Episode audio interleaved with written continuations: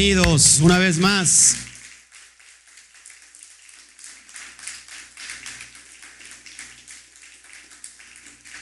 Gloria al Eterno. Que se escuchen los amén fuerte. Se puso usted triste, no sé por qué. Bueno, gracias a todos los que nos empiezan a ver. Eh, por favor, compartan, compartan por todos los medios, los lados. Hoy tenemos una parasha hermosa. La parasha Baira, Baira o Baira, lo mismo. La segunda porción de Shemot, de Éxodo, y vamos a tratar hoy sobre las cuestiones, la antesala de las diez plagas. Así que comuníquense por favor, Shabbat Shalom a todos, Norma, Isa desde Guatemala, Gloria al Eterno, ya estamos ahí listos para salir, todos compartan por favor. Eh, no nos queremos, no queremos que nadie se pierda hoy esta, esta porción. Luis Pérez ya de vuelta aquí, gracias al Eterno. Amén, amén. Estamos, eh, está en República Dominicana. Luis Pérez, ¿dónde estás? Eh, ¿En qué ciudad estás de República Dominicana? Dinos, no seas malo, por favor. Saludos a todos. Qué bueno que ya estamos aquí. Continuamos con el, con el estudio muy amplio. Amén. Sixto Moreno no ha venido, pero le mandamos saludos de, todo, de todas maneras. Se va el salón a todos. ¿Cómo están? ¿Qué dice el frío? ¿No? ¿No dice nada el frío? No me digan que está haciendo otra vez calor para que me vuelva yo a cambiar. No, no puede ser posible. Hoy me veo muy demacrado, ¿eh? Ahí en la, en la pantalla, pero sí es que, bueno, lo importante es el estudio, no la imagen, ¿no? de Santiago. Dice que, Luis Pérez está en Santiago. Santiago, ok, ok. Gisela Gómez desde España. Ya estábamos hablando hace un rato de Gisela Gómez. Un fuerte aplauso a España también.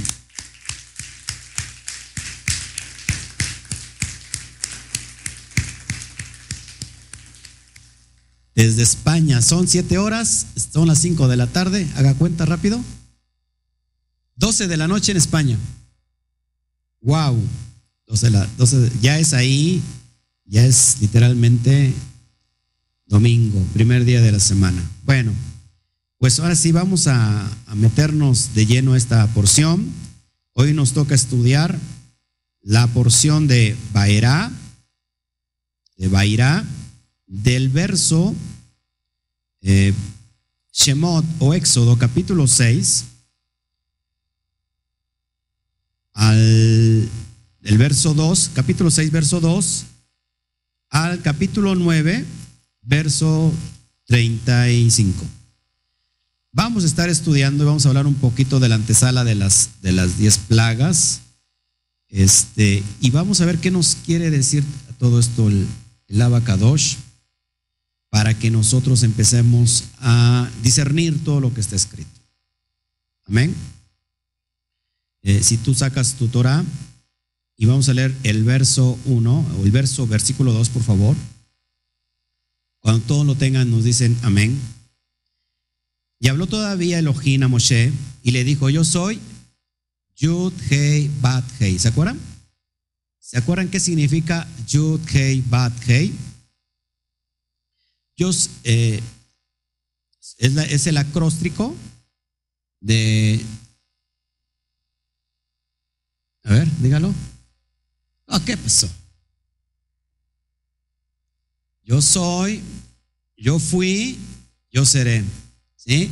Es un verbo en tres tiempos. Yo seré en el momento que sea necesario. ¿Sí?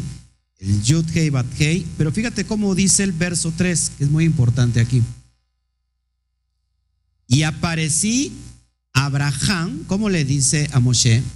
Yo aparecí a Abraham, a Isaac y a Jacob como Elohim omnipotente. Si lo puedes subrayar, por favor. Ahí la palabra es el Shaddai. El Shaddai. Mas en mi nombre, Yud Hei Bat Hei, no me di a conocer a ellos. Es muy importante esto. Dice que se le apareció tanto a Abraham, a Isaac y a Jacob, como quien, como el Shaddai. Mas no se dio a conocer como se le dio a conocer como She con el Yud Hei Bat Hei. Para todos aquellos que nos están viendo y les interesa sobre el nombre, la cuestión, bueno, revise por favor la porción escrita para Sha 13, la, la pasada, la puede usted buscar ahí en el Instituto Torah y la tenemos en PDF. Y si usted no lo tiene en PDF, eh, por favor, escríbanos, eh, inscríbase al Instituto Torah y nosotros le vamos a hacer llegar todas las parashot semanarias. Y ahí hablo sobre la cuestión del Yud Kei Bat. Entonces es bien importante, dice que no se dio a conocer Abraham, Isaac y Jacob como el Yud Kei Bat sino como el Shaddai. Ahora vamos a ver un poquito lo que, lo que tiene que ver esta referencia al Shaddai. Amén. Eh, ¿qué, ¿Qué significa el Shaddai? Normalmente se traduce como el omnipotente o el todopoderoso. Está compuesta de dos palabras. El, el que es una referencia a Elohim, el es una referencia a Dios, por decirlo así, y Shaddai, es decir, el omnipotente o el todopoderoso, ya que expresa el concepto del poder divino para imponer límites a toda la creación. Pero también implica la idea de la suficiencia absoluta. Es decir, yo soy aquel que posee suficiente poder en mi divinidad para toda criatura. Una vez más, la idea del Shaddai significa, o es la esencia, yo soy aquel que posee suficiente poder en mi divinidad para toda criatura. O sea, que el Shaddai está compuesta de dos términos. Ashin, que, que, es un verbo que suena como que, y dai, que es suficiente es el que dice, ya es suficiente, o, el que dice, conmigo es ya todo suficiente. A ver, ¿en qué se atoraron para que se los vuelva yo a repetir? Yo soy aquel que posee suficiente poder en mi divinidad para toda criatura. Soy aquel que posee suficiente poder en mi divinidad para toda criatura. ¿Todos aquí? Es bien importante esto, porque no se le aparece así a, a los patriarcas Abraham, a Isaac y a Jacob, sino a ellos se les apareció como el Todopoderoso, el Shaddai. El Shaddai también hace referencia a el Padre con muchos senos. ¿Por qué? Porque el Padre con muchos senos, el que amamanta a toda su, a toda su creación, a todos sus hijos. No es que sea alguien con muchos pechos. Estamos hablando de dioses paganos, no estamos hablando de, por ejemplo, lo que vimos ayer, esta, esta, diosa egipcia, que tiene que los tiene pechos porque significa alguien que, que da vida, pero aquí hace la esencia de que el Shaddai es el que amamanta a todos sus hijos. O sea que con él es suficiente todo. De hecho, la palabra Shaddai empieza con la letra Shim. La letra Shim, para los que aún no están metidos eh, en cómo se llaman, en las cuestiones de las esencias de las palabras hebreas, bueno, la letra Shin tiene su pictografía hace dos acepciones. Una, a dientes. ¿Sí? ¿Por qué? Porque los dientes son los que, los que trituran, los que, con los que te puedes nutrir, pero también la letra Shin hace referencia a pechos. Ahora tú dirás, ¿qué tiene que ver los pechos con los dientes o los dientes con los pechos? En la cuestión de nutrirse. El bebé, antes de tener dientes, ¿cómo se nutre? Si los dientes son para triturar y comer, no tiene, no tiene dientes, tiene que nutrirse con los pechos, con el pecho de la mamá. Mamando, succionando. Por eso entonces la Shin hace referencia a El Shaddai. A El Shaddai. Otra palabra que lleva Shin, por ejemplo, Shabbat. Shabbat. ¿Sí? Ya después les voy a explicar los dos significados de Shabbat, tanto para bendición como para maldición. Para nosotros es para bendición, gloria al Eterno. Pero puede ser también para maldición. Para aquellos, no que el Eterno maldiga, sino la, persona se maldice a sí mismo cuando no lleva a cabo los, requerimientos de cómo guardar el Shabbat. Amén. Otra de la palabra que está relacionada con la letra Shin es el Shema. Shema Israel. Adonai Eloheinu. Adonai Echad. Es la palabra que se, que se ocupa para, para Shema, es la letra Shim. Shim tiene que ver con la destrucción, con destrucción. ¿Con cuántos hombres el Eterno destruyó a toda una nación? Con tan solo 300 hombres. Tiene que ver con destrucción porque los dientes que hacen trituran. ¿Sí? Muérdete y vas a ver el poder que tienen los dientes. Yo me mordí el otro día por, no por, porque si te muerdes así, eh, no, vas a, morderte despacito, pero un día me mordí sin querer y no, hombre, duele. Bueno, ¿te has mordido un labio? Imagínate. Entonces, los dientes trituran. Una vez más, Shaddai es el que es suficiente. ¿Sí? Es el que posee suficiencia en todo esto. Déjenme buscar aquí otra cosa que vi. Se me pareció muy buena. Para que puedas tú comprender todo esto. Entonces dice, yo soy el Yod, el Yud Hei y ese es mi nombre. Eh, anteriormente les dice que, que será en memoria para siempre. Amén. Los noto muy callados a todos ustedes. Voy a buscar aquí algo.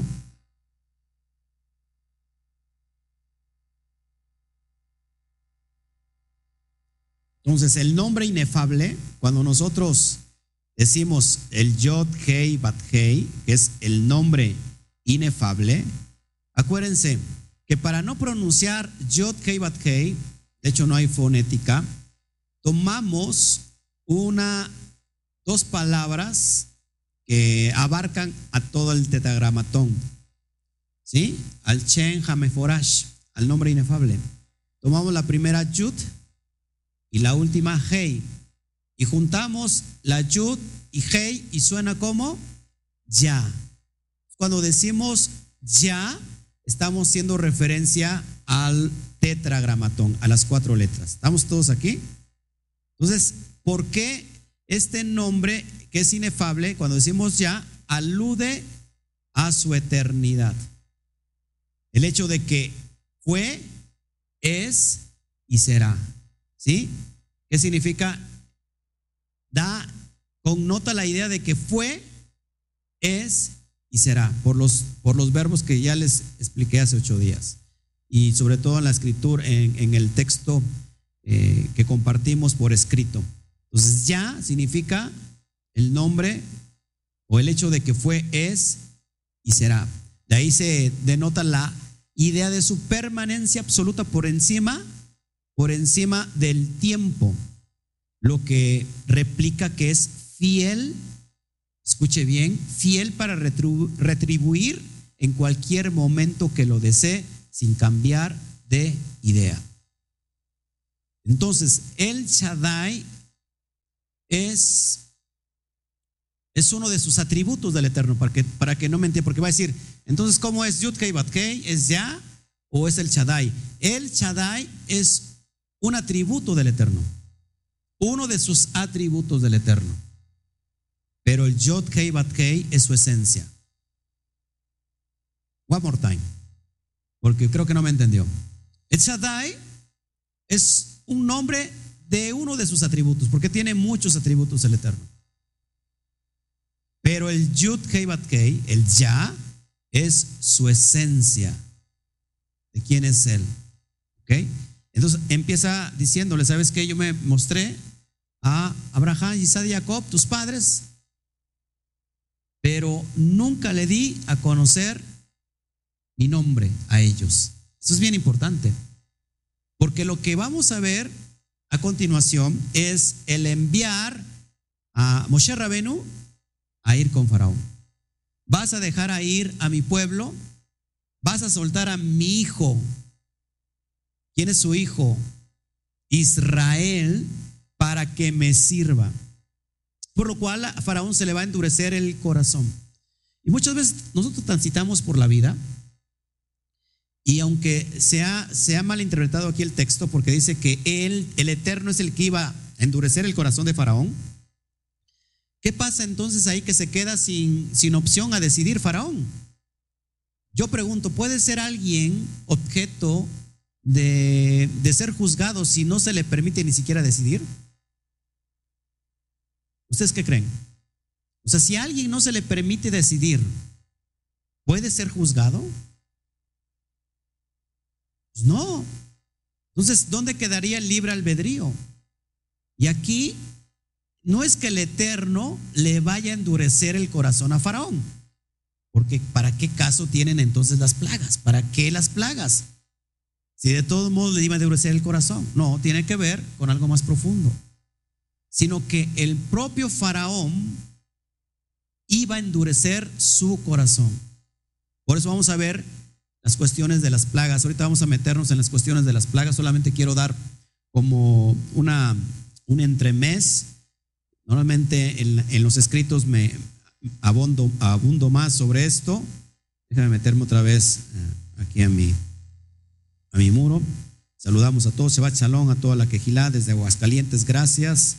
Connie Montañez, también está haciendo frío, me comenta aquí en, en ¿cómo se llama? En Guatemala, eh, abrazos, Patricia Páez desde Colombia. Qué bueno, ya estamos ahí.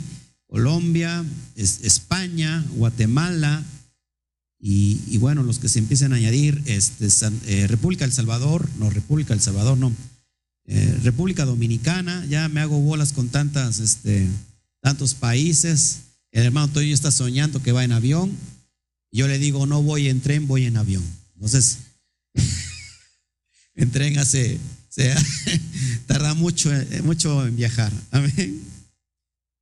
Ahora, ya que le dice lo que, todo lo que va a hacer y que le muestra las señales que va a llevar Moshe, es muy importante lo que sigue, capítulo 7, verso 1. Entonces, ¿ya, ¿ya entiendes por qué le llamamos el Eterno? Porque cuando decimos ya, hace referencia a su esencia eterna, el ya el es, fue y será. ¿Todos aquí? Pues cuando tú hablas, hablas, abras la Biblia, la Torah, y encuentres el nombre, solamente dicha Es la eternidad. Entonces ya dijo a Moshe, capítulo 7, verso 1, yo te he constituido, voy a leerlo como dice la, la Valera, Dios para Faraón, y tu hermano Aarón será tu profeta. Fíjate esto, yo te he constituido Elohim para Faraón, y tu hermano Aarón será tu profeta. La pregunta que yo les hago aquí, tenemos que saber interpretar la Torah. La palabra Elohim no solamente significa Dios. En este momento, o sea que Moshe era Dios. O era un representante. Era un representante del Eterno. Ahora, Elohim también significa juez.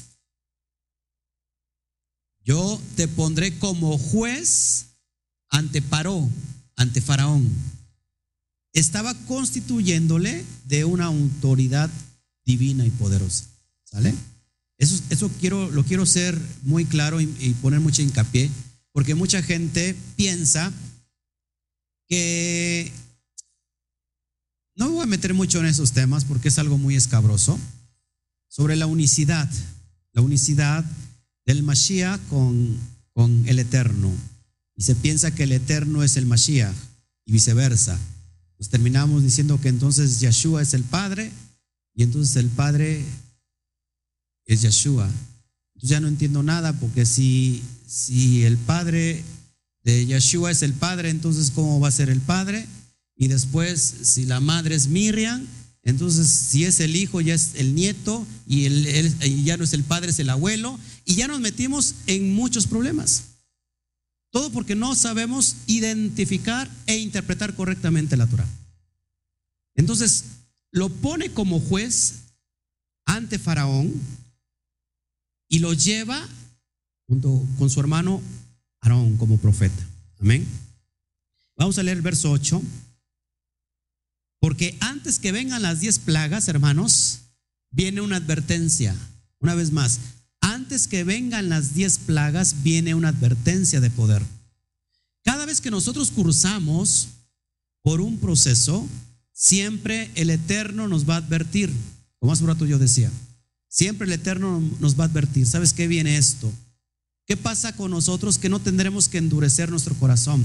Pero a veces algunos, no todos, lo digo claro, algunos en las pruebas, lo que se tendría que hacer, que es nuestro corazón sea transformado en carne, ¿qué va pasando? Se va endureciendo, endureciendo. ¿Y cómo termina la persona? Hasta que se muere. Una persona está cruzando un problema de, de ¿cómo se llama? De, eh, ay, pues de ira, de que tiene recelo en contra de una persona, ¿cómo es la palabra? Se me va de resentimiento, de rencor, de amargura, de rebeldía, y no entiende la prueba o no entiende el proceso por el que tiene que pasar y se pone aún más rebelde y termina contaminando a todos los demás. Llega el momento que cómo termina esa persona. Termina con un cáncer. deja tú que quede amargada, lo que sea, porque eso, toda esa, toda, ¿cómo se llama? toda esa acción, esa actitud hace que como la ira, el enojo, no te lo, no te lo, no lo puedas sacar, te lo comes, terminas tragándotelo y ¿qué pasa? Y eso se manifiesta en un cáncer o en una diabetes o en cualquier enfermedad. Y tu corazón lejos de irse ablandando, ¿qué va a pasar? Se va endureciendo como una piedra. Me llama mucho la atención de Juan él pasó un proceso y, bueno, que nadie pase por un proceso así. El Eterno lo llevó por un proceso muy fuerte, cáncer. ¿Cáncer en dónde este Juan? En el cuello. Este, y lejos de que a lo mejor él endureciera su corazón y decir, ah, ¿por qué me cayó a mí este cáncer? ¿Por qué esto? ¿Por qué aquello? ¿Qué pasó? Lo que se tenía que ver esperar con Faraón, que pusiera su corazón como carne, que se ablandara de corazón. ¿Y sabes qué? Lo que Juan hizo tendría que haber hecho Faraón, decirle, ¿sabes qué? Quiero conocerte, quiero conocerte más, quiero entender, entender tu propósito en mí. Y míralo, hoy Juan está vivo y coleando. Él ya entendió el proceso de no endurecer el corazón. ¿Y qué va pasando? Que, muchos de nosotros no, aprendemos a cómo lidiar y hacerle frente a los procesos. No, no sé si, si ha visto el caso de muchas personas.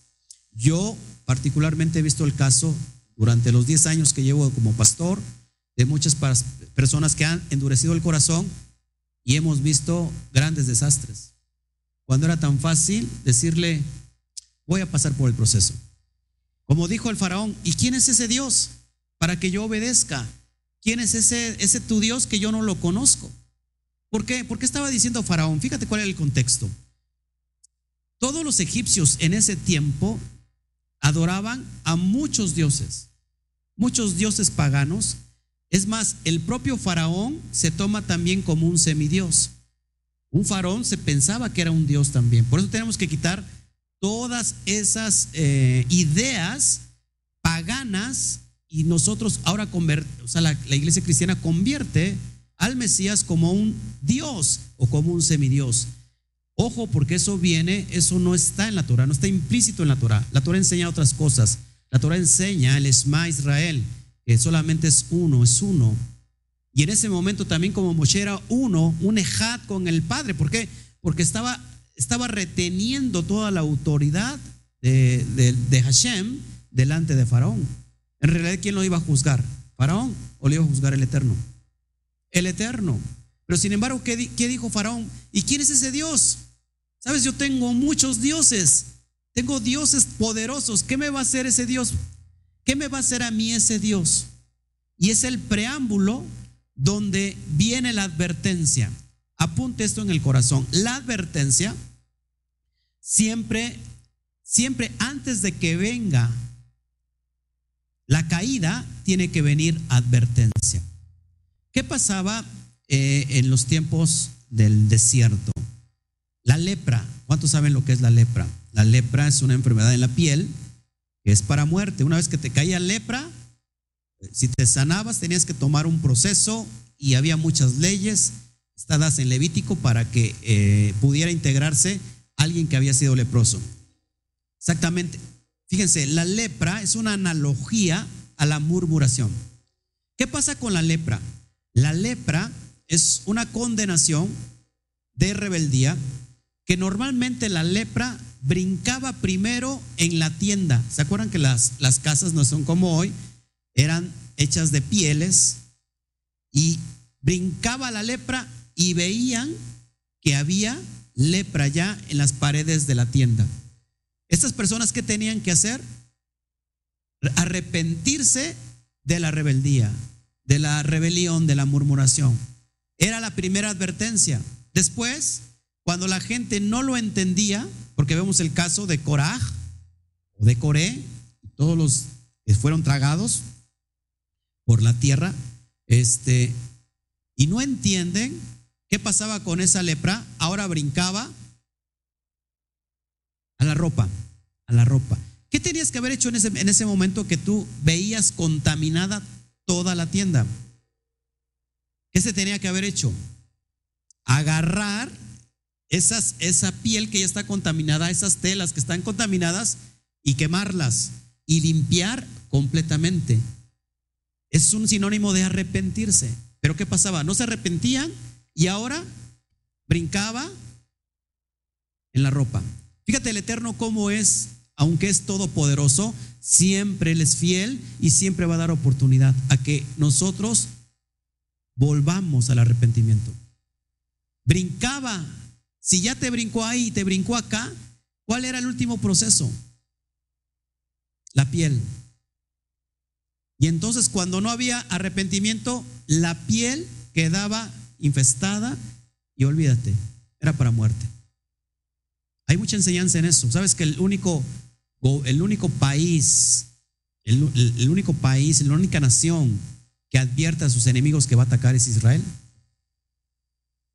Antes de atacar una zona específica, tira volantes para que las personas que, que no tienen nada que ver con el conflicto se puedan alejar. Y entonces vienen después y ahora sí, atacar. ¿Quién hace, qué país hace eso? ¿De dónde sacan esto? precisamente de lo que está establecido en la Torah. Nosotros no podemos hacer nada como primera intención. Siempre tenemos que dar que advertencias, advertencias, hacer a la gente recapacitar como yo hice recapacitar a las personas que les conté. Advertirles, sabes que estás mal, no, no es así, y ya no queda más. Si la persona no quiere entender, pues la lepra sobre la piel. Y fíjate, esto es bien importante, porque antes de que vengan las plagas, vamos al verso 8, el capítulo 7, estamos trabajando ahí. Pastor, aquí también está lloviendo en Colombia. Fíjate, en Colombia está lloviendo, en Guatemala hace frío, aquí está haciendo eh, frío. En España, ¿cómo está Gisela? ¿Cómo está España ahorita? ¿Cómo está el tiempo allá en España? ¿Está nevando en España? Imagínate que, que, neve aquí. Wow. Fíjate lo que dice el verso 8.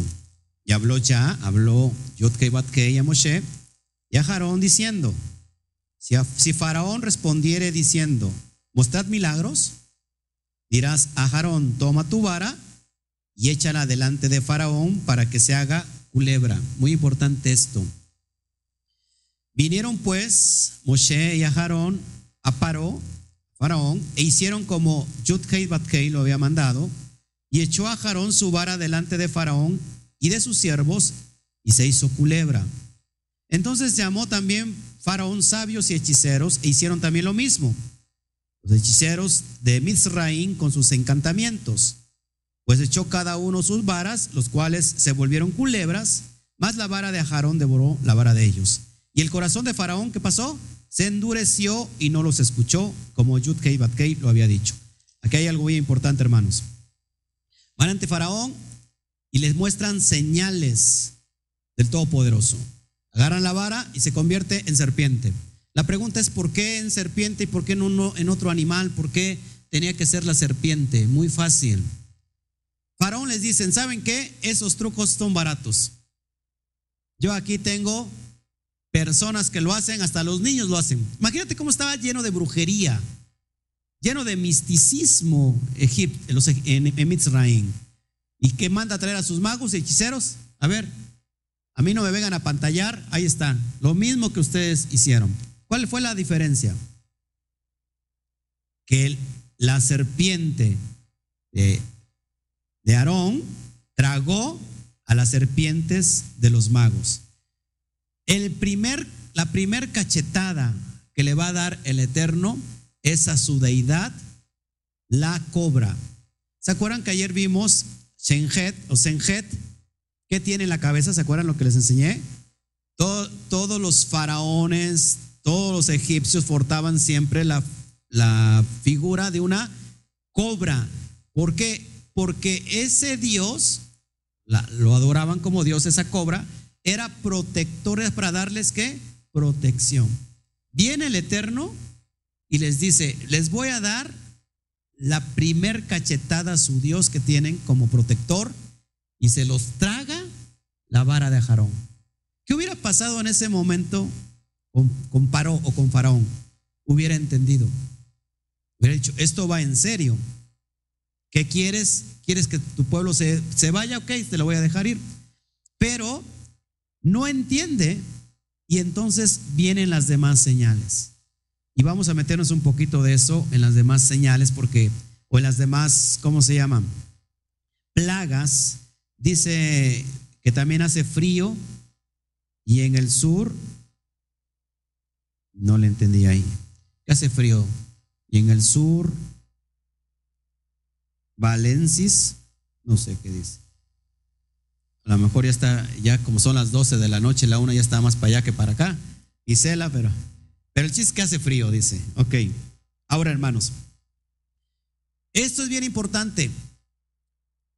Dice el Eterno, le dice a Moshe que va a sacar a su pueblo, sí o sí, con brazo extendido. Con brazo extendido. ¿Cuál es la palabra hebrea que tiene que ver con brazo extendido o con un brazo y mano? la letra Yud. Y el Eterno va a usar la letra más pequeña del alefato hebreo para mostrar su poder. Escúcheme eso, de las 22 letras hebreas, va a utilizar la letra más pequeña del alefato hebreo para demostrar su poder. Curiosamente, y digo curiosamente porque aquí no hay, no hay nada de curiosidad, ¿cuánto vale la letra Yud? Vale 10. ¿Con cuántas plagas va a sacar a su pueblo? con 10. Esto hace referencia a la Yud. Y precisamente su nombre inefable, el nombre inefable empieza con la Yud. ¿Todos aquí? La palabra Yeshua, que significa salvación, empieza con la letra Yud. ¿Todos aquí? Ahora, ¿con cuántas expresiones hizo el Eterno todo el universo? Con 10 expresiones, según lo vemos, desde Bereshit en el capítulo 1. Todos aquí, o Génesis capítulo 1, lo hace con 10 expresiones, crea, ojo aquí, crea el cielo y la tierra, todo lo que en ella hay, con 10 expresiones. Y usó la, la letra más pequeñita. Y con esa letra, con esos mismos, ese valor numérico de 10, va a sacar a su pueblo de la esclavitud. ¿No le parece esto importante e interesante? Shabbat Shalom, Jafé Scott, qué bueno que ya estás acá. Ahora, vamos a meternos un poquito en cuestiones de la plaga. Cada plaga es un golpe directo a los dioses paganos, ¿sí?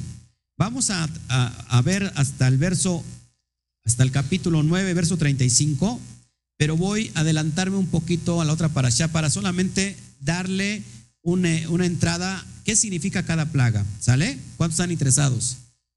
Aquí ahí está la plaga de la dormidera, ¿no? Hasta ahora, la plaga de la dormidera. Y si está durmiendo, lo enviamos con el hermano que tiene sus orejitas brillantes y ahí se va a estar bien, bien atento. Tenemos la primera plaga, la plaga de sangre, la plaga de ranas, la plaga de piojos. Ahí están los piojos ungidos, ¿está?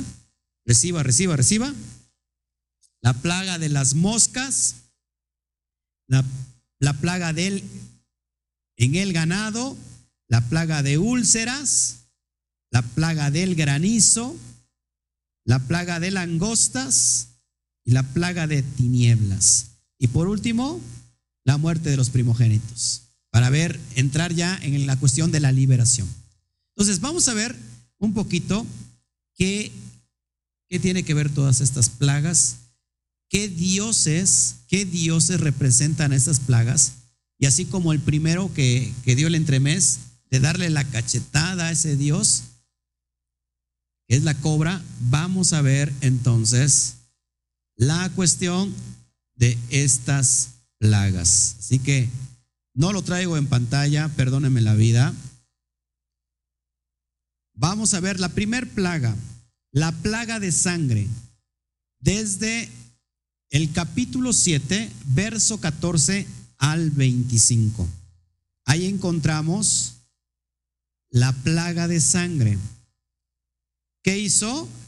Que ya el corazón de Farón estaba ya endurecido y no quería dejar ir al pueblo. Entonces dice, ve por la mañana, le dice el eterno Moshe, y aquí que él sale al río, él salía al río y tú ponle, y tú ponte en la ribera. Aquí hay una la tradición cuenta. Yo sé que a usted no le gusta el chisme, menos de los faraones, no nos metemos en líos de los faraones. Pero como el faraón se, se creía que era, o se le adoraba como un dios, entonces el faraón no lo podían a ver él hacer sus necesidades. Porque si lo veían hacer sus necesidades, lo iban a tomar como un hombre. Ya me imagino al pobre faraón aguantándose todo el día. ¿Saben cuándo iba? Por las noches o por muy, muy temprano al río, al baño, hacer sus necesidades para que todo el mundo no se diera cuenta que era un hombre común y corriente.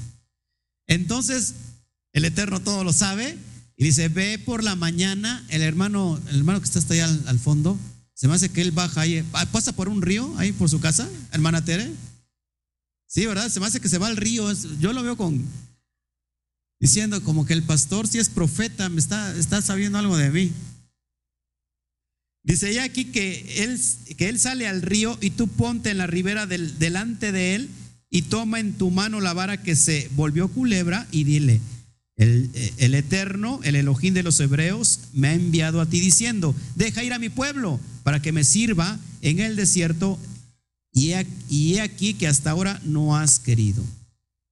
Entonces, ya imagino, está haciendo sus necesidades el faraón y de repente ve al otro lado ahí a, Moshe, caray, ya me descubrió. Y le da la advertencia. ¿Y qué hacen? Ah, dicen que no y agarra la vara y golpea, golpea las aguas y las aguas se convierten en, sangre. Y dice Faraón, mm, también también mis brujos hacen eso. ¿Qué, qué deidad representa esta, esta primer plaga? Apúntelo. Tenemos a Nung, Nung, K-H, N-U-M, Nung, que es el dios carnero, supuesto creador del agua y de la vida. Sabía un Dios que había creado el agua según los egipcios llamado Nun y que tenía la forma de un carnero. ¿Por qué crees que los egipcios en el tiempo bíblicos no comían carnero? Porque para ellos era una era un dios, no se podían comer a, su dios. Entonces, la primer deidad que se ataca, que dice el Eterno así, pues mira lo que va a ser tu deidad, es el dios Nun, que es el dios Cardero, que creó supuestamente el agua y la vida. ¿A dónde ataca? El Eterno, al agua. ¿Qué hubiera pasado si ese dios era verdadero? ¿Qué tenía que hacer con esa agua? Limpiarla. Pero no pasó nada. Otro dios, otra deidad falsa, Api o Hapi. Esa es la deidad del Nilo. Happy, H-A-P-I, Happy, deidad del Nilo. No se preocupen a todos los que nos están viendo. Eso se lo voy a pasar por escrito cuando tengan ya la parasha escrita, ustedes lo van a tener. Happy, deidad del Nilo, principal entre todos los dioses, por sostener la vida en, el, en Egipto. Otra deidad que tiene que ver con las aguas y tiene que ver con el Nilo. Otra deidad, Sopet o Sobek. Sopet o Sobek, el dios cocodrilo. Parece que hasta los cocodrilos eran adorados como dioses. Yo no sé si los cocodrilos que hacía el faraón también. Ah, no, esos no son cocodrilos. ¿verdad? En mi tiempo se les conocía con otro nombre. Si quien se está riendo, ya sabe que cómo se le conocía, ¿verdad? Sotpet o Sobek. Este es el dios cocodrilo que supervisaba las aguas de las inundaciones del, de las inundaciones del Nilo tan necesarias para la fertilidad de la tierra. Porque el, el, cocodrilo era también venerado. Vemos muchas figuras humanoides con, con cara de cocodrilo. Otro, Taweret, otra deidad que tiene que ver con la primer plaga de sangre, Taweret. Cualquier parecido con la realidad, mera coincidencia, por eso me cierro los ojos. La diosa hipopótamo, guardiana del embarazo y del parto. Tiene que ver con la primer plaga. Y por último, la diosa o, o la deidad Osiris, se creía que el río Nilo era su corriente sanguínea. Osiris, que se creía que el Nilo era su propia corriente sanguínea. ¿Y qué dijo el Eterno? Ah, pues vas a ver sangrar Osiris. Esa es la primer, la plaga con que ataca a Faraón. ¿Y qué hace Faraón? Endurece más su corazón. ¿Qué hubiera esperado alguien que supuestamente está creyendo en estos dioses y en estas deidades, que una vez que ha sido afectado el Nilo, que es adorado por los egipcios, estas deidades tendrían que ¿qué? actuar y cuando ven que no actúa nada, ¿qué hace Faraón? Sigue endureciéndose. Amén. La segunda plaga es la plaga de las ranas. Mucha gente no sabe que las ranas tienen que ver con Shedim. Los que no saben que son Shedim tienen que ver con demonios. Las plagas son referencias a demonios. Mucha gente pone en la entrada de su casa una rana con una moneda en la boca.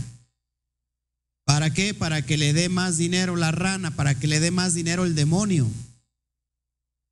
Sucede que está tan bruja o más bruja que el propio demonio, pero ahí sigue teniendo su rana. La rana representa demonios, Shedim.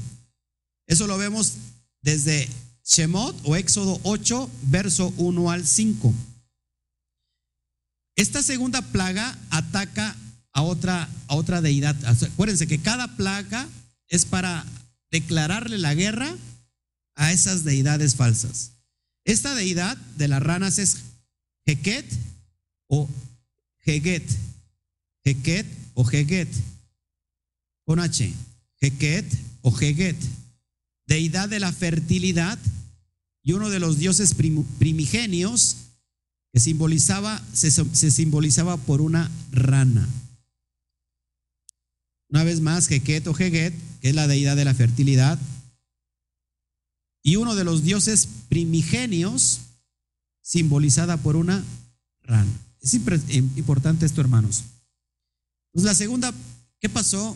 No quiso entender eh, Faraón y salieron ranas y subieron hasta el grado de que en sus camas, en todos los egipcios, es más, la comida, pero es más, dice la, tradición, que ya internamente los egipcios estaban llenos de ranas. Esto es impresionante. También llamaron a sus brujos para que hicieran lo mismo, pero no, no pudieron detener todo esto. Ah, estamos hablando de plagas bien fuertes. Es decir, a su Dios, su Dios es Heget o Heket. A ver, ¿qué hacen con sus dioses? El propio Dios lo está destruyendo. En realidad era una mofa del propio Eterno a esas deidades completamente paganas. Hay, vi una, una como un tipo meme, una ilustración en Facebook, hace mucha referencia a esto y me dio risa, pero sí es verdad. Está un niño delante de una imagen, no sé si lo vieron, y no sé qué le hace a la imagen, y este, llega la mamá muy enojada. Ah, se come el pastel.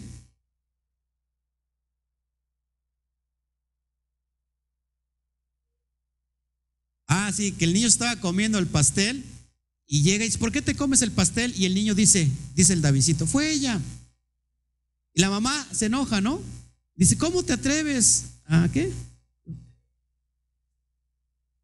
Ajá, sí, ¿cómo te atreves a mentir, chamaco este, mentiroso, si ella no, no come, no habla ni camina? Entonces el niño le dice, entonces ¿para qué tú le hablas? ¿Y para qué tú le pides? ¿Para qué te arrodillas? Y eso es lógico. O sea, eso es la idolatría, hermanos. Estas ranas Pobre de las raras, ni, no tenían nada que ver, pero eran los, la idolatría de los egipcios. Tercera plaga de Éxodo 8, Shemot 8, verso 16 al 19. La plaga de los jejenés o de los piojos. Tenemos en la versión ahí, ¿cómo dice su versión, hermana? Los tábanos. Dice la hermana hace un rato, ¿qué son los tábanos? Estábamos cortando rábanos. Unos cortábanos y otros qué? Unos cortábanos y otros dejábanos. Digo, ¿qué es eso, hermana? ¿Qué, tabanos? ¿O tábanos? Ah, son moscos. Entonces, perdón, piojos, perdón, piojos. Entonces, jejenes o jejenes, piojos. ¿De dónde vienen? ¿De dónde viene esta plaga? ¿De dónde es la esencia? Del polvo de la tierra fue usado para provocar esta plaga. Pegaron al polvo de la tierra con la vara. Imagínense la plaga de piojos. ¿Se dan cuenta cómo son súper? Eh, ¿Eh? Piojos, piojos. Imagínense esto, hermanos. ¿Cómo se, ¿Cómo se transmiten los piojos en las personas? Es una infestación tremenda, tienes que tener mucha higiene. Ahora fíjate, cuando esto pasó, todo se contaminó, todo Egipto y todas las personas de piojos. ¿Cuál es el Dios que representa, o cuál es la deidad que representa esta plaga? Geb. Geb deidad de la tierra que cumplía las funciones de la fertilidad de la vegetación, deidad de la tierra que cumplía la función de la fertilidad de la vegetación. Encarcelaba las almas de los muertos y cuando se reía producía terremotos. Esa era la deidad especial, una vez más, de la función de la fertilidad de la vegetación. Encarcelaba las almas de los muertos y cuando se reía producía terremotos. Entonces, ¿qué dijo el Eterno? Pues, a ver, también este me pela los dientes, como decimos en México. A ver qué hace este, este, esta deidad. Ahí le va también. Entonces, cada plaga era una qué? Una cachetada directa, una declaración de guerra, de que se diera cuenta Faraón que solamente había un solo Elohim. Que más adelante vemos en una plaga donde dicen ya los, los magos, ¿saben qué, Faraón? Olvídate de, todo esto, esto es por el dedo de Elohim, esto es por el poder de Elohim. Estamos nosotros cerrando. Seguimos. La plaga siguiente, la plaga de las moscas. ¿Es la plaga número qué? Cuatro. La mixtura o enjambres de insectos. En hebreo es arov. Moscas, tábanos, ahí están tábanos, escarabajos, cucarachas, etcétera, etcétera, etcétera. Desde Éxodo 8, 20 al 24. Y también Salmos 78, 45 lo, lo nombra. ¿Quién, ¿Cuál era la deidad atacada en esta, en esta, ¿cómo se llama? Plaga. Era Keper o Kefri. Kefer, Kefer o, o Kefri, deidad de la renovación vital, simbolizado por el escarabajo. Recuerden que el escarabajo Inclusive hay ciertas este, doctrinas, creo que también en la India lo, lo adoran, lo ponen como un amuleto. Hay mucha gente que a veces trae cargando amuletos y no se da cuenta. El escarabajo tiene que ver con un amuleto y, simboliza la renovación vital, simbolizado por el escarabajo. Otra, otra deidad también de esta, de esta plaga, Dúa. Dúa, con D, Dúa, deidad de los artículos del, de tocador. Fíjense, tenían dioses para todo. El aseo personal y la, higiene del, y la higiene del hogar. O sea que para todos tenían dioses. Y otra, otra que vimos ayer, Sekhmet o Sekhmet, la deidad leonina, patrono del fuego, de la guerra y de la pestilencia. ¿Qué hubiera hecho Sekhmet? hubiera acabado con los piojos. Yo creo que la misma leonina esa se llenó también de piojos y de pulgas, porque era mitad humana y mitad animal. Le fue peor porque fueron pulgas y piojos a esta, a esta pobre Sekhmet. Y la que era muy brava, porque vimos ayer los que, los que vieron el estudio que se tenía hambre siempre de sangre. ¿Y qué pasó? Que aquí se convirtió en un lindo gatito. No hizo absolutamente nada. Ok. Pasamos a la siguiente, a la número 5. ¿Estamos bien en la número 5? La plaga del ganado. Eso lo vemos Shemot 9, verso 1 al 7. Pestes, peste en animales domésticos. Hay un dios, una deidad llamada Ator Ator. Esta es la deidad de la belleza, el amor y la ganadería. Imagínense que los egipcios tenían dioses para todo, para todo tenían dioses. No, no hay mucha diferencia con la comunidad, con la sociedad de hoy en día. Los narcotraficantes tienen su santo. Se llama Malverde. No, no, no, no es Martín Malverde, es un cantante católico.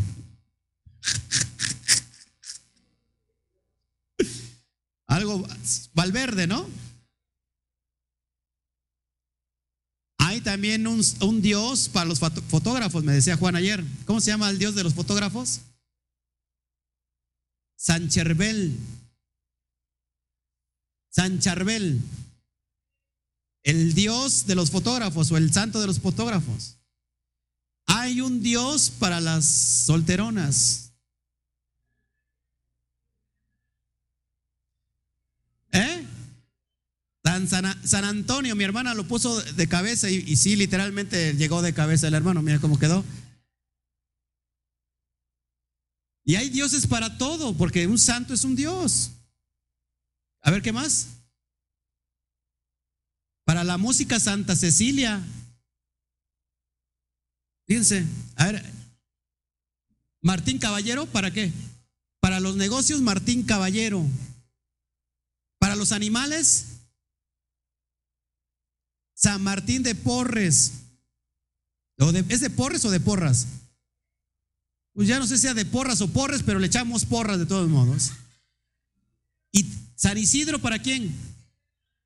Para que llueva. San Isidro, labrador. El dios de los, de del yin, ¿cuál es, este hermano? San Atlas.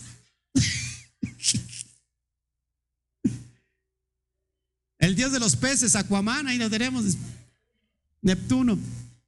No hay, no hay diferencia porque todos son copias. Y así los, los egipcios tenían dioses, hágame usted el favor, dioses para la belleza. La ganadería. Y era simbolizada por una vaca. Si te das cuenta, ¿en dónde las vacas son sagradas? En la India. ¿De dónde se toma esto? Pues de aquí criaban y amamantaban a los hijos del faraón. Las vacas las criaban y amamantaban a los hijos del faraón. Otra deidad de esta plaga, de la plaga de, del ganado, la plaga en el ganado. Apis. Apis significa deidad con figura de toro. Apis. Hubo numerosas deidades de animales que no vamos a mencionar, pero son muchas. Acá me dice alguien, Dice, hasta los rateros tienen su propio santo. Fíjate.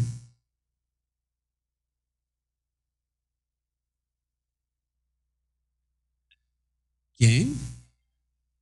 A cada quien su santo, sí, literal.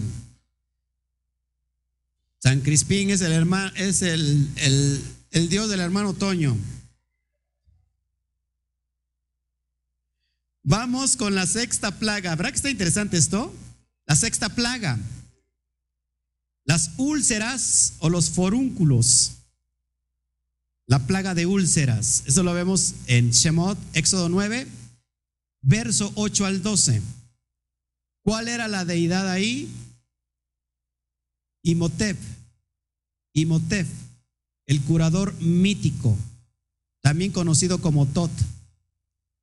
Imhotep el curador mítico, también se conocía como Tot, deidad de la inteligencia, la educación y la sabiduría médica y oculta. Era un dios que se invocaba para sanidad. ¿Y qué pasó? Que ese dios nunca apareció en esa plaga de úlceras. ¿Quién? San Judas Tadeo, el santo de los rateros.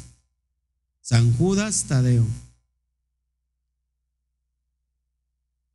Otra deidad, hermanos, también, acuérdense, Segmet, que también era diosa de qué, ¿se acuerdan?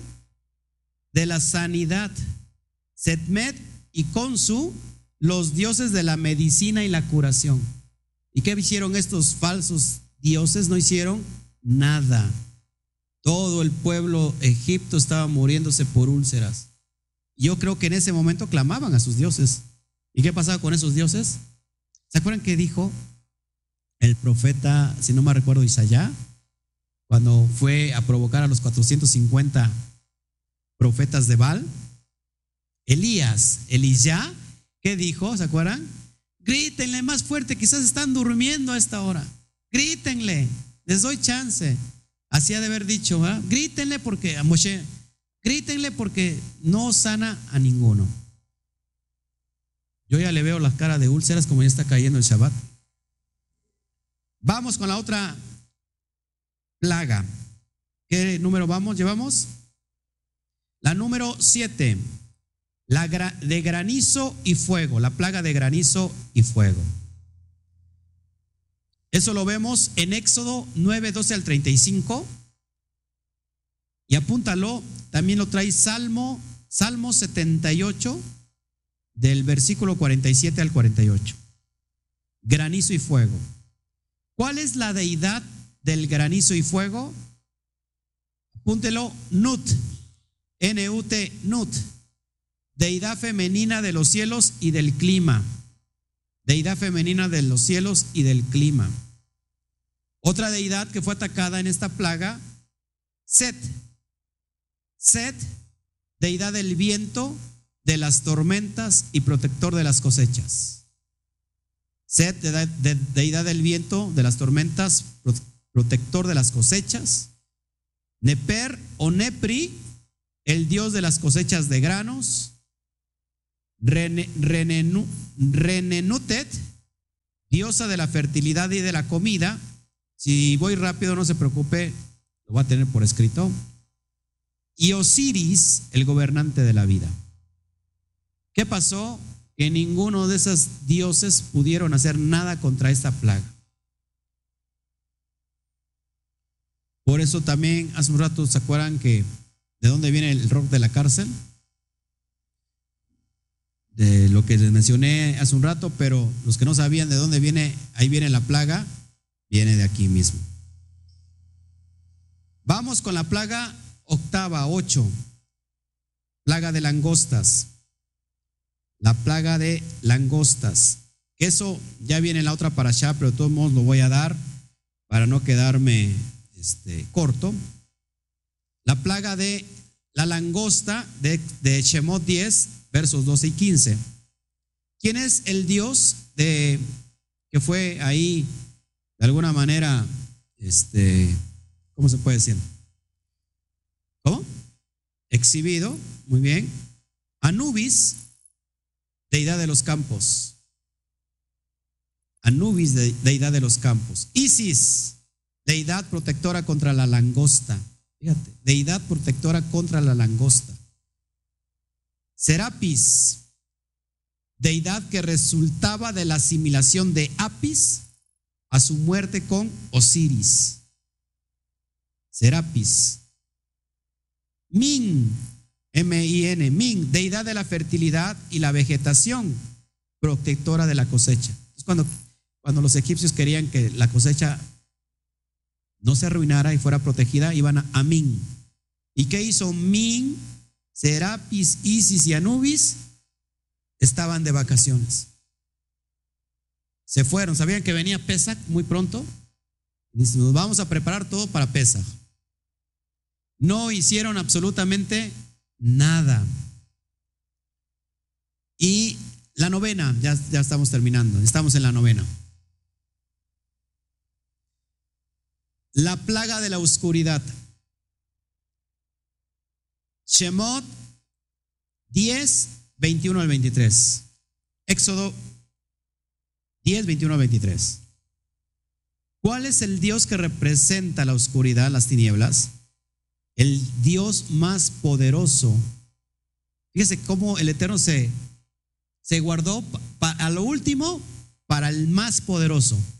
El Dios más poderoso sobre todos los egipcios es el Dios Ra, que hoy lo conocemos como Baal.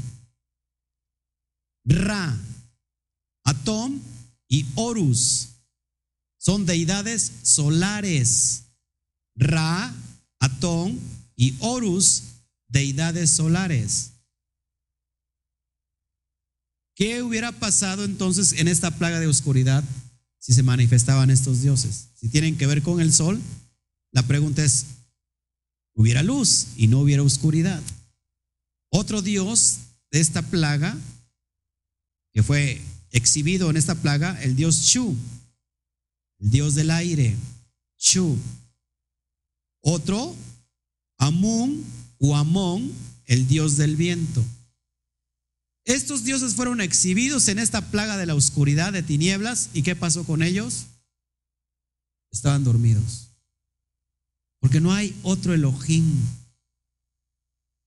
más poderoso que nuestro Elohim.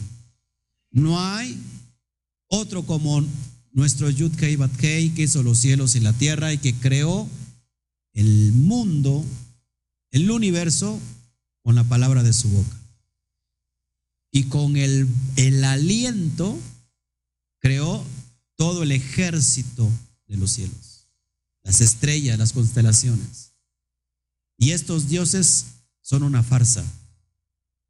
Y por último tenemos la última plaga. ¿Qué hubiera pasado ya con, con, con Faraón ya ante todas estas plagas? ¿Qué hubiera dicho? ¿Sabes qué? Ya, ya, ya, ya ya, me ganaron, ya, ya sí, ya sé que es el Eterno, es todopoderoso. Y aquí, en este nivel, ya no podían hacer nada sus magos. ¿Y qué tuvo que ser tocado quién? la muerte de los primogénitos. Bien importante esto. ¿Cuáles son, cuáles estos dioses son exhibidos en la última plaga? Apúntalo, por favor, que es muy interesante. Número uno, Isis. Isis, deidad protectora de la maternidad y de la vida y la salud de las familias, especialmente protectora del faraón. O sea que Isis protegía, era la deidad que protegía la maternidad y la vida y la salud de todas las familias, pero sobre todo la de faraón. Otra deidad exhibida, avergonzada por el Eterno, Osiris. Osiris es juez de la muerte, protector de los difuntos y del señor del faraón. O sea que el faraón estaba bien parado según con estos dioses. Otra, Urus, deidad, hijo de Isis y Osiris. Ahí está la Trinidad, la famosa Trinidad. Penúltimo, Dios exhibido, Nequebet. Nequebet, protector de los nacimientos y de la casa real. Era una mujer con cabeza de buitre. Una mujer, ¿a qué se le asemeja con una mujer con cabeza de buitre? A una bruja. Y esta no es escaldufa. Realmente, curiosamente viene cuando hay niños recién nacidos, pero estos no son para protegerlos, sino para chuparlos. Creo que Alberto fue, fue atacado por una bruja cuando era pequeño. Pero el, Eterno tiene propósito para él. Y aquí está, Loreshen. ¿No? Fíjese cómo está conectado todo. Y por último, ¿qué deidad? Fíjese, ya que el Eterno venció a todos los dioses, ¿qué deidad también representa la plaga de los primogénitos, de la muerte de los primogénitos, al propio faraón? El primero de su pueblo, el protector de las primogenituras egipcias, por lo que era considerado deidad por los egipcios. Es decir, faraón se consideraba como Dios. ¿Y qué pasó con ese faraón? Que chupó faros. En el argot, en el argot mexicano decimos chupó faros, se lo llevó el tren, ¿qué más? Se lo chupó la, se lo chupó la bruja, ¿qué más? Bailó, ¿qué más? A ver. Valió queso, dice aquí el hermano, el hermano con su lenguaje vulgar, y no sé por qué lo estoy repitiendo. Sí, chupó faros, este, se lo cargó el payaso, ¿qué más? Se petateó, colgó los tenis, se cafeteó, no hizo absolutamente nada. Por último tuvo que dejar ir a Israel. Y con eso termina esta parasha. La verdad, hermanos, que es muy interesante todos los contextos que estamos dando. Eh, para mí, para mí, este, esto me ha demostrado que no existe más, eh, si, me escucho, que no existe Dios más grande en una persona que el propio egoísmo. ¿Qué había en Faraón? Egoísmo, egocentrismo, soberbia, ego. ¿Qué significa ego? El griego, ego significa yo. Yo y yo y yo y después yo y hasta el último yo. ¿Qué pasa? ¿Cuál es la aplicación espiritual ya para terminar de esta parasha? No reconocer al que creó los cielos y la tierra y que tiene un propósito para tu vida y que determinadamente aún sabiendo todo eso, tú quieras hacer tu propia voluntad. No esperes que el Eterno te mande plagas. Como Faraón se resistió y hasta el último momento de todos modos salió perdiendo y tuvo que, que acceder y de todos modos murió. No esperes a que venga una plaga. Antes de que vengan, ¿qué hizo el Eterno? Porque el Eterno es fiel. Antes de que vinieran esas diez plagas de muerte poderosas, primero hubo un preámbulo, hubo una advertencia. ¿Qué hubiera pasado si Faraón, al ver que esta serpiente esta vara que se convierte en serpiente come a estas dos serpientes que representaban una deidad, si hubiera perdido algo, si hubiera dicho Faraón, ¿sabes qué? Lo voy a dejar ir. Se hubiera evitado tantos problemas. Nosotros, hermanos, así como Faraón, tenemos que quitar a un lado el, el, faranoísmo que puede estar en nuestro corazón y dejar que el Eterno actúe haciendo su perfecta voluntad. Si puedes repetir conmigo, levanta tu mano y di, Padre, yo sé que tú estás haciendo en mí tu perfecta voluntad. Así que no endurezcas tu corazón. El tiempo que lleva el Eterno es el tiempo necesario. Nunca es en nuestro tiempo, nunca es en nuestra forma, nunca es cuando nosotros querramos. Cada proceso lleva un tiempo. Nadie se puede brincar el proceso. Toca el de junto, por favor, dile bien claro. Nadie se puede brincar el proceso. Si el Eterno usa el tiempo para restaurar, usa el tiempo para traer sus procesos, ¿quiénes somos tú y yo? Hombres mundanos, hombres que, que, morimos, que somos mortales, para brincarnos el proceso de tiempo. ¿Qué pasa? Que muchas veces nosotros vamos postergando el proceso. El Eterno te tiene un tiempo, te tiene un proceso, y como tú no has entendido, ese proceso de tiempo se va haciendo más extenso. Yo lo único que te puedo decir, tú que me estás viendo ahora, que no endurezcas tu corazón. Si esta palabra ha llegado a ti y por casualidad estás viendo este mensaje, y no es por casualidad, es con propósito eterno, no endurezcas tu corazón. Es tiempo de que sepas reconocer que hay un Elohim todopoderoso, que le debemos la vida y que, y que con ese aliento que puso en tu vida, ese cel en Elohim, la imagen de Elohim, te dé la capacidad de poder elegir bien, correctamente, no queriendo ser igual que Elohim, sino despojándote de todo tu cel en Elohim, siendo obediente como el siervo sufriente que fue hasta la muerte y muerte de madero, muerte de cruz. ¿Qué pasó por eso? A lo cual el Padre lo exaltó a lo sumo y le dio un nombre que es sobre todo nombre. Si tú, si tú pasas el proceso, el propio Eterno te va a exaltar. El que se humilla será exaltado, pero el que se exalta será humillado. Acuérdate eso. ¿Quieres que el Padre esté cerca de ti? Dice que al humilde lo mira de cerca, pero que al altivo lo ve de lejos. El Padre, Hashem, tuvo compasión por Farón. Si hubiera arrepentido, estaríamos hablando de otra cosa. Al fin de cuentas hubo un faraón detrás de él que ayudó al proceso de Joseph para traer vida a Israel que se estaba muriendo, que no había, no había alimentos. Mucha gente, muchas veces el Padre usa gente que ni te esperas para traer bendición. Entonces yo te, yo te pido en tu corazón que recapacites en esta noche que son tiempos eh, poderosos, son tiempos precisos donde el Eterno va a enviar ya al Mashiach. Estamos, eh, estamos en, el, en el umbral. Que tu corazón se convierta en un corazón de carne. Por eso dice en, en el Tanaj, danos un corazón de carne. No permitas, Padre, que sigamos endureciendo nuestro corazón.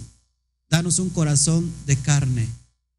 Quiero que tu ley, que tu Torah esté en mi mente, pero que esté escrita en mi corazón. Levantemos un fuerte aplauso para el Eterno.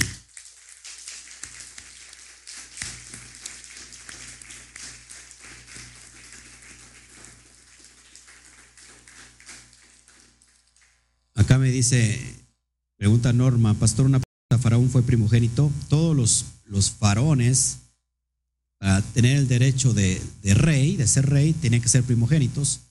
¿Por qué no murió? Entonces en este caso, y murió su hijo, porque el escarmiento era para él, para el faraón, y tenía que escarmentar por medio de su hijo. Si hubiera muerto él, ¿dónde iba a estar el escarmiento? Por eso es el caso. ¿Alguna pregunta hasta aquí para que nos, ya nos vayamos? ¿Qué tiempo llevamos de transmisión? Una hora veinte. ¿Alguna pregunta hasta acá? Sí.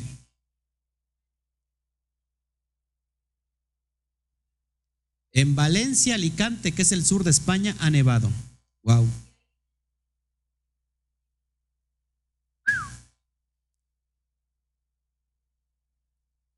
Ellos están en, ¿en dónde? En el norte. Están a un grado. De 6 a 8 grados. Imagínense, nosotros nos estamos quejando de que hace frío. Trae hasta su doble camisa para cambiarse al medio tiempo, ya ni la muela, de veras. Gloria al Eterno. Bueno, pues yo creo que no hay, ya no hay este ningún, ningún mensaje aquí, ninguna petición. Eh, pues nos vamos. Eh, no, se, no se pierda, por favor, esta parasha escrita. Se la vamos a entregar con todo nuestro amor, nuestro corazón. Y el día de, de mañana no tenemos nada, va más que descansar. Gloria al Eterno, voy a descansar porque eh, tenemos mucho trabajo. Y pues nada, solamente que, que, vamos a orar, ¿qué les parece?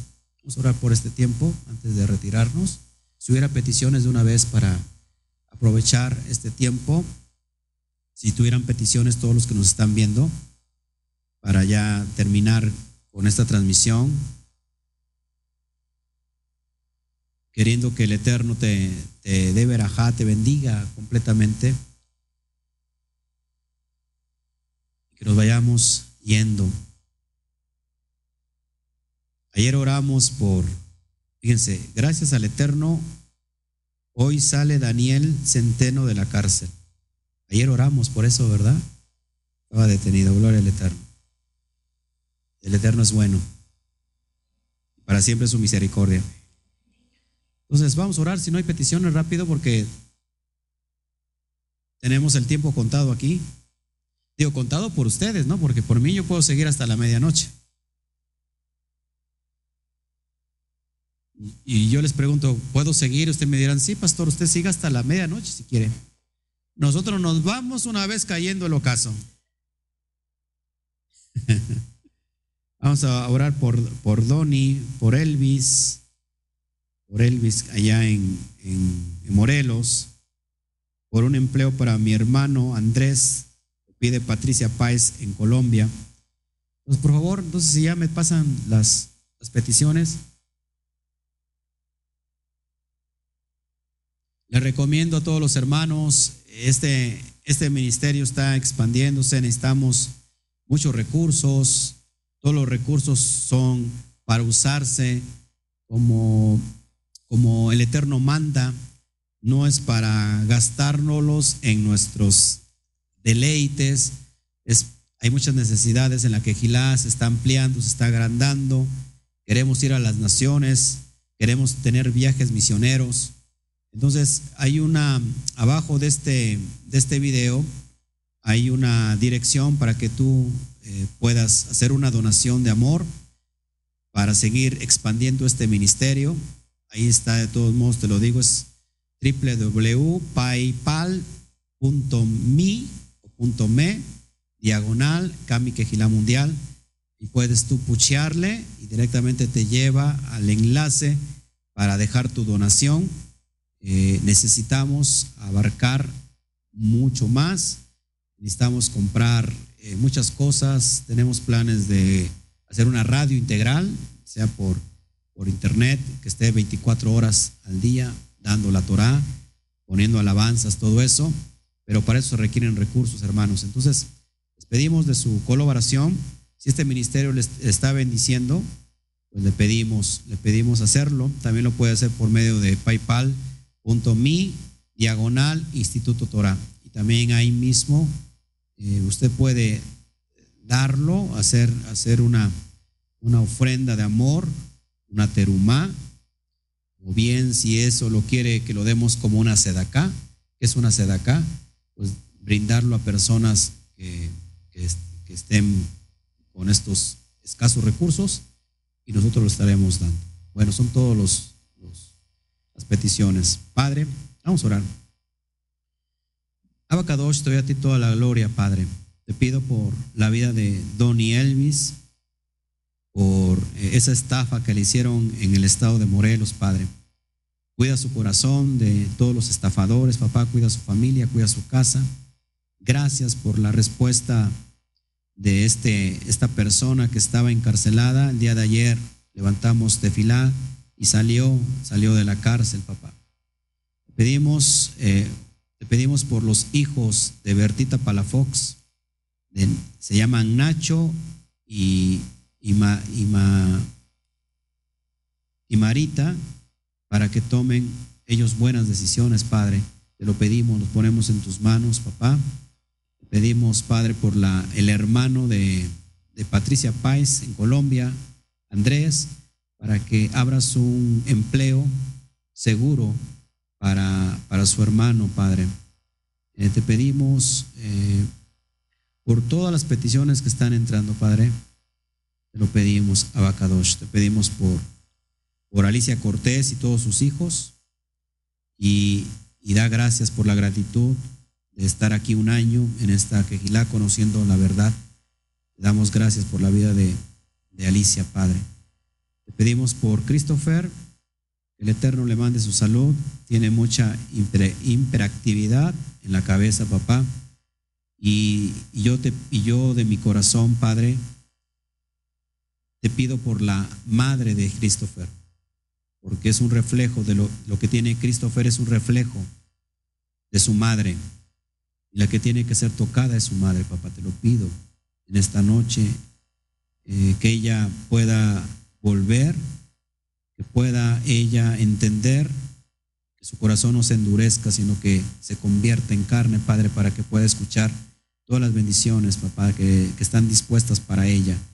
Y te pedimos por cada uno de los que estamos aquí, por todos, cada uno de los que nos están viendo, por cada uno de los que nos van a ver, Padre, que si están escuchando la voz del Eterno, como decía Mashiach, no endurezcan su corazón. El corazón de piedra sea transformado en un corazón de carne. Lo ponemos todo en tu mano, Padre, para que este mensaje llegue y traiga liberación. Es el preámbulo de traer liberación. La noche de Pesach, que vamos a ver más adelante, Padre, nos enseñas cuál es la libertad, la liberación que nosotros necesitamos. Te damos a ti toda la gloria, Padre, toda la honra y, nos gozamos porque tú eres el Elohim todopoderoso, el Shaddai, tú eres el Yud Hei Bat Hei, el que, el que es, el que era y el que ha de venir. Tú eres todo lo que necesitamos, tú eres lo suficiente, Padre. Te damos gracias por este tiempo y bendecimos la vida de cada uno de los que estamos oyendo, viendo en vivo y aquí presentes, que esta semana sea una semana llena de verajá, así como hay pruebas, Padre, que esas pruebas sean para sortearlas, para conquistarlas en tu bendito Shem. Gracias, Abba, por todo lo que nos entregas. Gracias por lo que ha de venir. Gracias, Padre, por lo que fue también.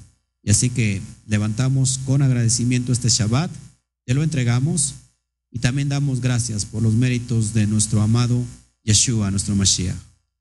En el bendito nombre del Yud Kei Amén, amén y amén. Que el Eterno me los bendiga. Ya vino el ocaso y decimos a la cuenta de tres la despedida después de que se termina el Shabbat. Uno, dos, tres. Shagua Tov. Nos vemos, mis hermanos.